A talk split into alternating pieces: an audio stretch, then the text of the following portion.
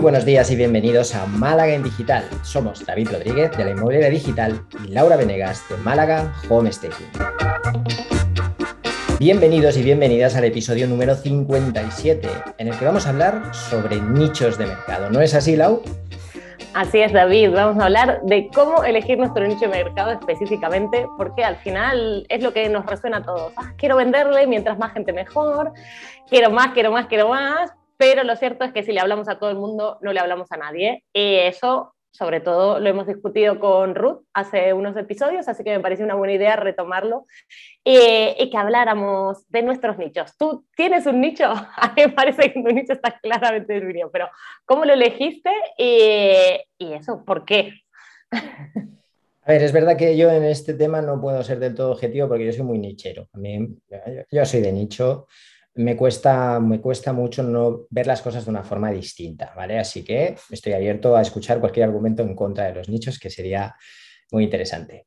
Pero sí que es cierto que eh, yo sí que tengo mi nicho que está fundamentado sobre todo en mi experiencia profesional y en lo que yo quiero hacer. Es decir, intenté juntar las dos cosas. Eh, como sabes, pues yo he trabajado muchos años en el sector inmobiliario, como agente, he tenido mi propia, mi propia inmobiliaria, responsable de oficina, etc. Y eh, llegó un punto en el que me empezó a interesar muchísimo el marketing digital, ¿vale? Claro, yo podría haberme dedicado de una manera generalista al marketing digital y decir, oye, pues voy a buscar clientes de todo tipo, que es totalmente válido para quien lo quiera hacer. Pero dije, si de lo que más sé es de a lo que llevo dedicándome casi 15 años, ¿por qué no aplicar eso eh, ¿por qué no aplicar este marketing digital que estoy aprendiendo en ese sector que ya conozco? Que además, y esto es importante, tiene demanda de este servicio. Porque sí que es verdad que eh, a la hora, o al menos desde mi punto de vista, a la hora de determinar a qué nicho nos queremos dedicar, es importante, primero, que te guste, segundo, que sepas, pero tercero, también que haya demanda. Si alguna de las tres cosas falla, pues probablemente te va a costar mucho más centrarte. Entonces, mi nicho sería ese, ¿no? Sería marketing digital para agencias inmobiliarias en un principio y posteriormente para home stagers también, porque ha sido un sector que he ido conociendo a lo largo de estos años mucho más de lo que lo conocía, que me interesa muchísimo y que, bueno, pues creo que también puedo aportar mi granito de arena. Pues es verdad, es como que hiciste por un lado un Canva, ¿no? Para, conocerte a ti y luego, eh, bueno, como una especie de DAFO también para ver tus fortalezas y ver cuáles son las oportunidades de mercado. Que al final eh, eso vendría a ser como lo ideal, ¿no? Todo el trabajo previo que tenemos que hacer para ver en qué nicho enfocarnos. Y me ha gustado muchísimo que has recalcado en que hay un mercado para dedicarte a nicho, porque nos pasa, eh, sobre todo siempre nos pasa mucho a las home stations, ¿no? Que nos lanzamos, nos parece una idea estupenda creemos que hay un montón de mercado, eh, porque decimos, bueno, si hay 100.000 casas a la venta o 500.000 casas en idealista a la venta, pues eso no significa que, haya una demanda real y absoluta sobre nuestro servicio, ¿no? Eh, entonces, está muy bien eso y a veces pienso, ojalá hubiera hecho un estudio de mercado como para ver si realmente lo que yo pensaba era la realidad en ese momento. Claro, el, el tema de los nichos a mí me gusta mucho porque te obliga a trabajar menos. Me explico. Em, si tú tienes que hacer un estudio de mercado, de un mercado donde hay 10 tipos diferentes de posible cliente, ¿vale? Donde hay una enorme variedad de, demanda, de diferentes servicios, de diferentes productos, te va a costar mucho más tiempo, luego pues, vas a tener que analizar cada uno de esos clientes, decidir a qué cliente te quieres dirigir o a qué clientes te quieres dirigir crear tu web enfocada a diferentes tipos de clientes. En fin, el trabajo es arduo, difícil, complicado y largo, ¿vale? Cuando tú te enfocas en un nicho y además que ese nicho lo conoces, conoces el sector, conoces al cliente, sabes eh, lo que tienes que hacer, pues es mucho más fácil investigar, es mucho más fácil determinar si hay demanda, es mucho más fácil meterte en foros, ver opiniones, ver analizar a tu competencia, ver si tu competencia está trabajando con ese cliente. Yo, por ejemplo, en mi caso, si yo me pongo a analizar agencias de marketing digital o consultores de marketing digital, es que no acabaría nunca. Porque además nosotros, por ejemplo, no, trabajamos en una zona determinada, sino yo creo que no, yo vivo en Barcelona y no tengo ningún cliente en Barcelona.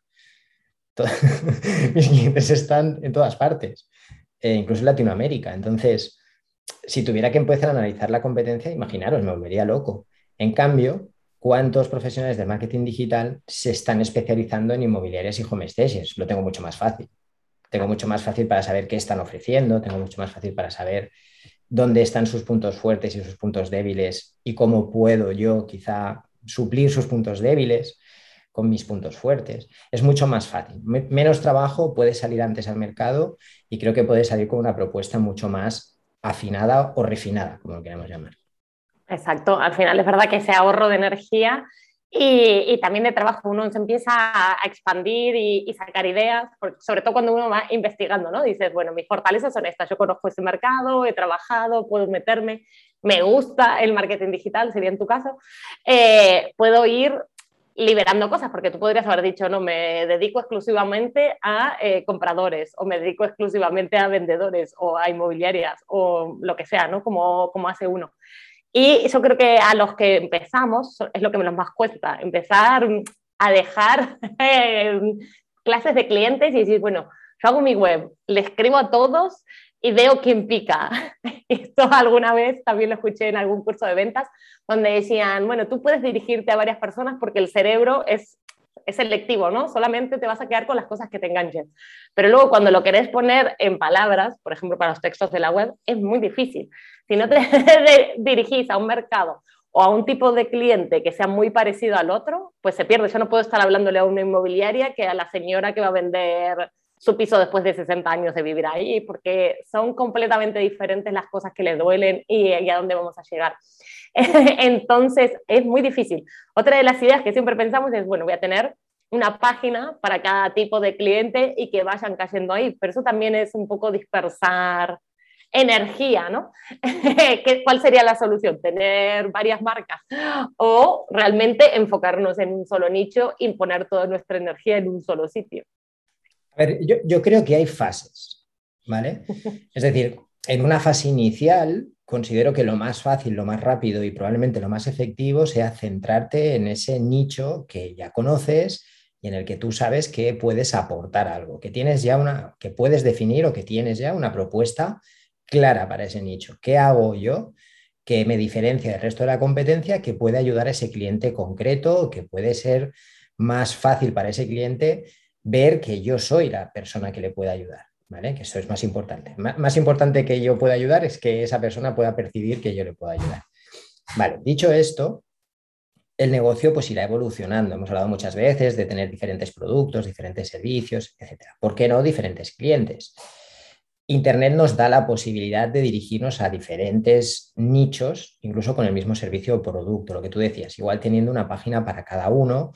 Esto si seguís a gente grande del marketing, veréis que pues cada vez que lanzan algo nuevo, un producto nuevo, pues tienen una página nueva y, hacen publicidad sobre esa página nueva y luego vas a buscar esa página y al cabo de unos meses ya no está o es totalmente distinta. La idea es que cada vez que tengan una propuesta, esa propuesta se dirija a un cliente concreto, hablando de sus problemas, de sus necesidades, de aquello que realmente le interesa y es relevante para ese cliente. Si no, si no te enfocas, si no haces, no buscas ese nicho, si no conoces ese nicho, va a ser muy difícil que tu propuesta conecte. Entonces, en esas fases más avanzadas, yo creo que lo importante es siempre ir paso a paso, por decirlo de alguna forma. Primero un cliente, lo tengo, lo tengo consolidado, tengo clara mi propuesta, estoy posicionado. Vale, vamos a por el siguiente cliente que creo que tengo otro producto para él. Cada vez que tengáis un nicho, hay que ver cómo llegar a él qué propuesta darle o qué propuesta ofrecerle y encontrar los canales para que no se pisen unas propuestas con otras, unos clientes con otros. Si lo hacéis así, que es complejo, pero sobre todo si intentáis llegar a siete clientes a la vez, pero si no, es simplemente tengo un cliente consolidado, paso al siguiente servicio, producto o cliente, ¿vale? Y así sí se puede hacer. De hecho, no es para nada complicado. De hecho, es lo ideal, ¿no? Ir expandiendo el negocio y no quedarnos siempre eh, con el mismo nicho, con el mismo producto, con el mismo servicio, porque al final eh, se puede agotar, puede haber un cambio de mercado, ya todos lo sabemos, ¿no? Eh, siempre hay que estar mirando cuál es el futuro. Pero bueno, para centrarnos un poco en bien en por qué elegir un nicho, podemos discutir o hablar cuáles son las ventajas que le vemos ¿no? de trabajar con, con, un nicho, que un poco lo decías tú, el ahorro de energía, porque al final eh, solo se está centrando en un cliente particular, pero también conocerlo, conocerlo en profundidad y saber qué necesita. Es diferente cuando uno ya realmente empieza a conocer gente que va a ser tu cliente ideal y empiezas a hablar y podés escuchar activamente y conocer qué es lo que necesitan, es muy fácil responderle y no quedarnos en los clichés de toda la vida de, pues nada, venderás más rápido, ganarás más dinero, sino ir un poco más a ver qué es lo que están diciendo, ¿no? Yo admiro a las homestagers que se dedican al cliente particular, porque es un cliente mucho más complicado que decir un inversor o un inmobiliario, ¿no? Entonces, ver cómo les hablan, a mí eso siempre estoy atenta, ¿no? A ver qué, qué dicen, cómo lo dicen, cómo se acercan a esa persona, cómo trabajan sus miedos, porque son muy diferentes el de una inmobiliaria que el de la persona que está vendiendo. Porque al final el objetivo común es el mismo, que es vender e-, esa casa, pero lo que hay de trasfondo es bastante, bastante diferente. Entonces yo realmente ahí sí que siempre me gusta estar al loro. Pero bueno, como ventaja, una vez que uno ya conoció a ese cliente y más o menos todas las personas tendrán miedos similares, pues es mucho más fácil acercarnos, ¿no? Eh, y luego te puedes convertir en un experto. Eh, relativa, mientras más nicho sea, pues es más fácil convertirte en el experto, en la persona a la que vamos a llamar en caso de que te necesitemos, ¿no? Y eso para mí me parece una ventaja adicional súper interesante es posicionamiento al final. Y el posicionamiento es bastante difícil, desde mi punto de vista, bastante difícil de conseguir en un mercado generalista. Es más fácil posicionarte cuando estás intentando hacerlo en, un mercado mucho más concreto, ¿no? mucho más específico. Eh, creo que lo de los nichos, más bien ventajas, las tiene prácticamente todas, tiene pocas desventajas.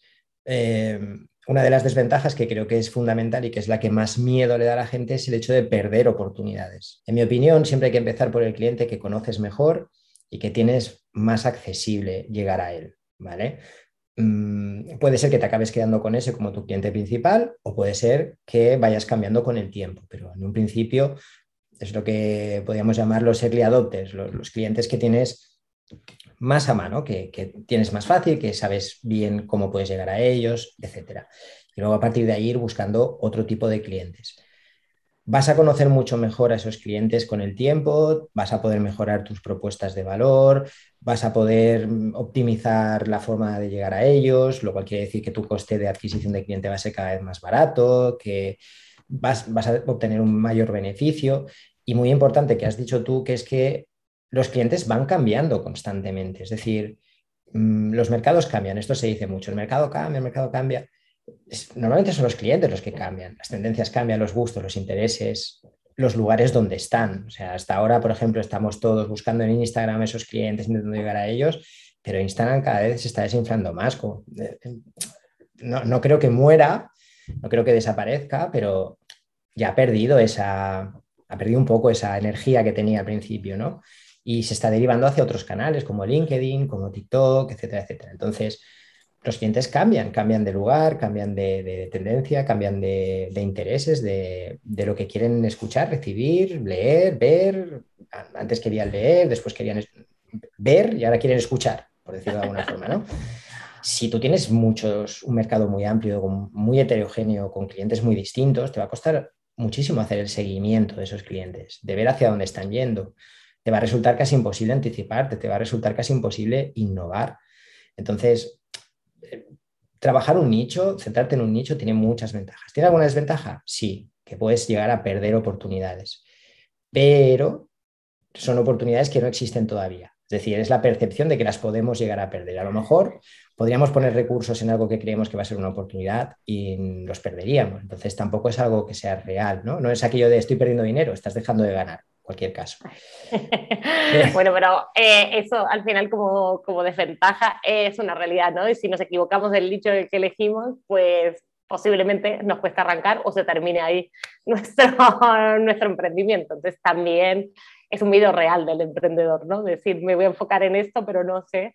O debería hacer y luego es un mercado saturado, o todo lo contrario, llegaste antes y todavía no hay suficiente demanda. Entonces, hay tantos... Claro, pero, pero por eso decíamos, ¿no? Que sea un sector que conoces o que sea un tipo de cliente que conoces o que puedes conocer bien, que lo que tú vas a ofrecer y lo que tú hagas, pues tengas un dominio de ello o como mínimo que, que tengas un producto mínimo viable, un servicio mínimo viable que resuelva, Porque si empiezas a tener clientes y sale mal, no te va a ayudar a tener más clientes. Entonces, como mínimo que tengas un servicio, un producto mínimo viable que funcione y que sirva.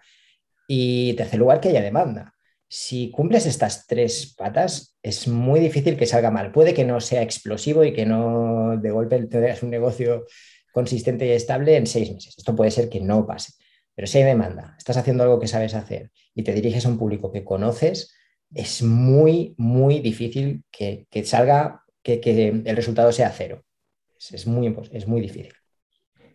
Eh, totalmente de acuerdo. Así que, pues yo creo que con esto ya podemos ir cerrando el, el podcast de hoy y me imagino que nos has traído algún libro súper interesante para, para leer.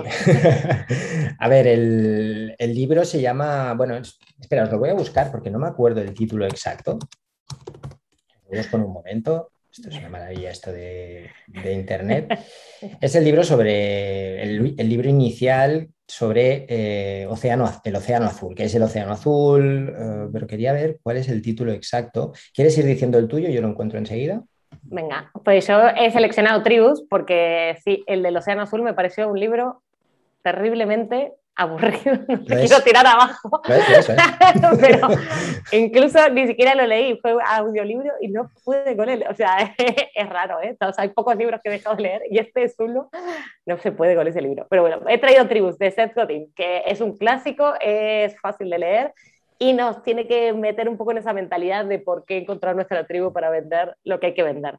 Pero bueno, la teoría del Océano Azul también es súper interesante. es mejor leer un resumen del libro. Que arréglalo, arréglalo. bueno, el libro se llama exactamente La estrategia del Océano Azul, ¿vale? Es porque es que hay varios libros, pero yo quería eh, hablaros de este porque es como el primero, es el primero que, que habla de este tema. Pero bueno, estoy de acuerdo con Lau, es un tostón de libro eh, tenéis otras versiones, veo aquí en Amazon, por ejemplo, tenéis el concepto de la estrategia del océano azul, tenéis muchos artículos que lo explican de una manera mucho más eh, amable y agradable, vídeos en YouTube que seguramente encontraréis. O sea, es el concepto, es la idea del océano azul y de cómo encontrar esos mercados donde, bueno, pues no están teñidos de rojo de la sangre de la competencia mordiéndose entre ellos, ¿no? Y creo que es algo que si lo has oído de refilón y te suena la idea, el concepto, profundizar un poco más puede ser muy interesante.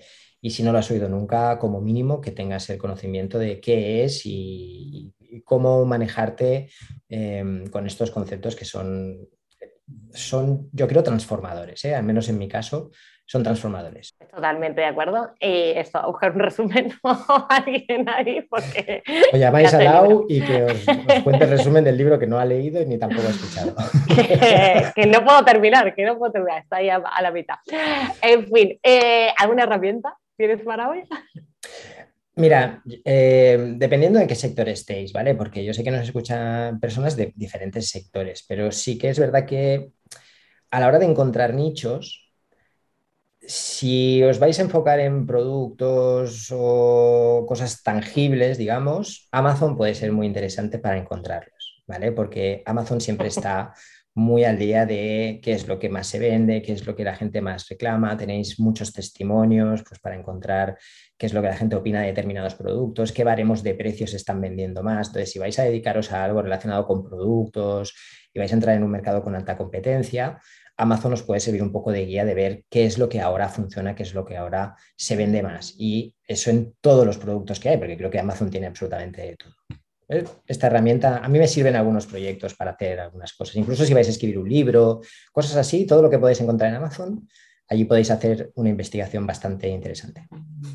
Muy bien, muy bien. Eh, pues yo voy a recomendar eso, hacer un estudio de mercado, porque al final no hay manera de seleccionar un nicho si no sabemos el mercado en el que vamos a trabajar y, si no conocemos bien cuáles son nuestros clientes. Así que eso, eso va a ser el fundamental y me hubiera gustado hacerlo a mí en un momento.